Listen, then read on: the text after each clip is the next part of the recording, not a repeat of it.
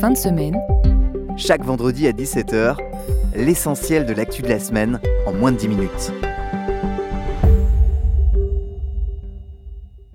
Bonjour à toutes et à tous et bienvenue dans ce nouvel épisode de fin de semaine. Avant de rentrer dans le vif de l'actu, je vous invite à vous abonner pour soutenir notre travail, mais aussi pour ne rien rater des prochains numéros. Allez, on met les pieds dans le plat de l'actu de cette semaine en démarrant avec une info dont on a parlé sur à peu près tous les plateaux. Le gouvernement Attal sous la pression des agriculteurs. Les actions des agriculteurs mécontents se multiplient. Agriculture et surtout agriculteurs en colère. La colère des agriculteurs gagne du terrain dans le pays. On est en train d'enterrer notre agriculture française. Je crois que vous l'aurez compris, les agriculteurs en ont gros. Depuis plusieurs semaines, ils montraient déjà leur mécontentement de manière pacifique et symbolique en retournant les panneaux des villages et villes de France. Mais depuis lundi, leurs actions se sont intensifiées avec de nombreuses manifestations qui ont eu lieu. Des blocages d'autoroutes, de péages, plusieurs actions coup de poing. Et c'est justement sur les lieux d'un barrage routier que s'est déroulé un véritable drame ce mardi. En Ariège, à Pamiers, une voiture a percuté un barrage de manifestants, tuant sur le coup une mère de famille de 36 ans et sa fille qui a succombé à ses blessures quelques heures plus tard. Le nom des victimes est connu, il s'agit d'Alexandra Sonac, une agricultrice passionnée par son métier. Elle et sa fille Camille, âgée de 12 ans, qui se trouvaient toutes les deux derrière un mur de bottes de paille installé sur la route nationale lorsqu'une voiture a heurté le barrage. L'enquête est toujours en cours, mais selon une information du journal Le Parisien, le véhicule qui a percuté les manifestants était occupé par trois hommes de nationalité arménienne, inconnus des services de police, mais ils étaient tous sous l'obligation de quitter le territoire français depuis fin 2023. Ce drame survenu mardi n'a pas manqué de décupler la colère et la détresse au sein du monde agricole. Mais en fait, est-ce qu'on sait pourquoi les agriculteurs manifestent?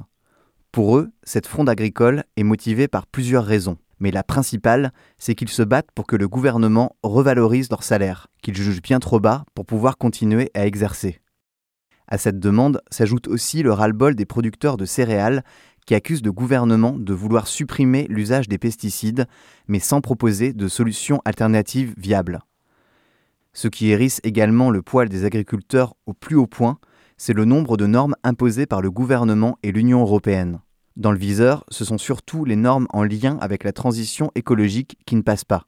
Les agriculteurs dénoncent un manque de clarté, et pour le monde paysan, trop, c'est trop. On peut pas dire faites plus vert et puis euh, on va aller chercher euh, des poulets ukrainiens euh, qui sont poussés dans des bâtiments qui sont plus acceptables chez nous, du sucre ukrainien qui pousse à partir de betteraves OGM traités au Roundup et enrobés de néo, ce qu'on n'a pas le droit ou plus le droit de faire chez nous depuis bien longtemps. Voilà, à un moment donné, on demande de la cohérence et de la visibilité. Parce que euh, l'agriculture, c'est pas de l'industrie lourde, mais ça, ça, ça s'y apparente. On investit sur des temps longs. Dans l'extrait que j'ai choisi de vous passer, un agriculteur en colère parle bien du problème des normes qui sèment la zizanie dans ce qu'il devient possible de faire ou pas, tellement les mesures deviennent incompréhensibles pour tous. En exemple, il parlait de l'Ukraine, qui est également dans le collimateur du monde agricole, mais pour une autre raison, la plupart estimant que le gouvernement était là pour envoyer des aides au moment de la guerre, mais incapable de gérer la situation alimentaire sur son propre territoire. En tout cas, ce jeudi, la plupart des blocus étaient reconduits. Nul doute que nous reparlerons très certainement de cette véritable crise agricole, et en tout cas, à l'heure où j'enregistre ce podcast, il vient d'être annoncé que Gabriel Attal annoncera plusieurs mesures concernant la crise agricole, et on fera évidemment le point la semaine prochaine. Peut-être que certains d'entre vous se rappellent de son nom, Vincent Jeanbrun. Ce maire d'une petite commune du Val-de-Marne avait été victime de violences. À l'origine, on le rappelle, c'était après la mort de Naël que les banlieues françaises s'étaient à nouveau enflammées. Cette semaine, il a fait le tour des différents médias, plateaux télé et radio, pour parler de son livre intitulé Les deux France. À travers cet ouvrage, il interpelle les Français et le gouvernement sur la fracture qui semble plus que jamais à vif avec des passages à l'acte comme ceux de l'été dernier. Lien de cause à effet peut-être, car hier a été rendue publique la décision du Conseil constitutionnel concernant la loi immigration. Et ce qu'on peut en retenir, c'est que la haute juridiction, présidée par Laurent Fabius, a fait le choix de censurer une grande partie des mesures de fermeté obtenues par la droite. Parmi les mesures censurées figure le durcissement de l'accès aux prestations sociales, au regroupement familial ou encore l'instauration d'une caution retour pour les étudiants étrangers.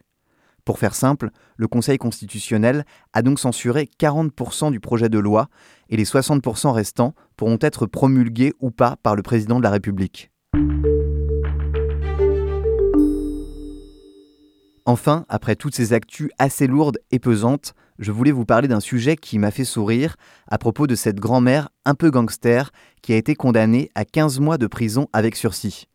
La raison, la septuagénaire n'avait pas déclaré le décès de sa mère en 1998 et elle continuait à toucher sa pension alimentaire comme si de rien n'était.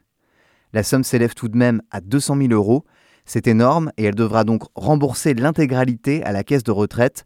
On parie qu'elle n'est pas prête de recommencer, quoique si c'est le cas, on vous tiendra au courant dans un prochain épisode. Je vous remercie de nous avoir choisis pour vous résumer les infos importantes de cette semaine et je vous donne rendez-vous la semaine prochaine pour un nouvel épisode. À très vite.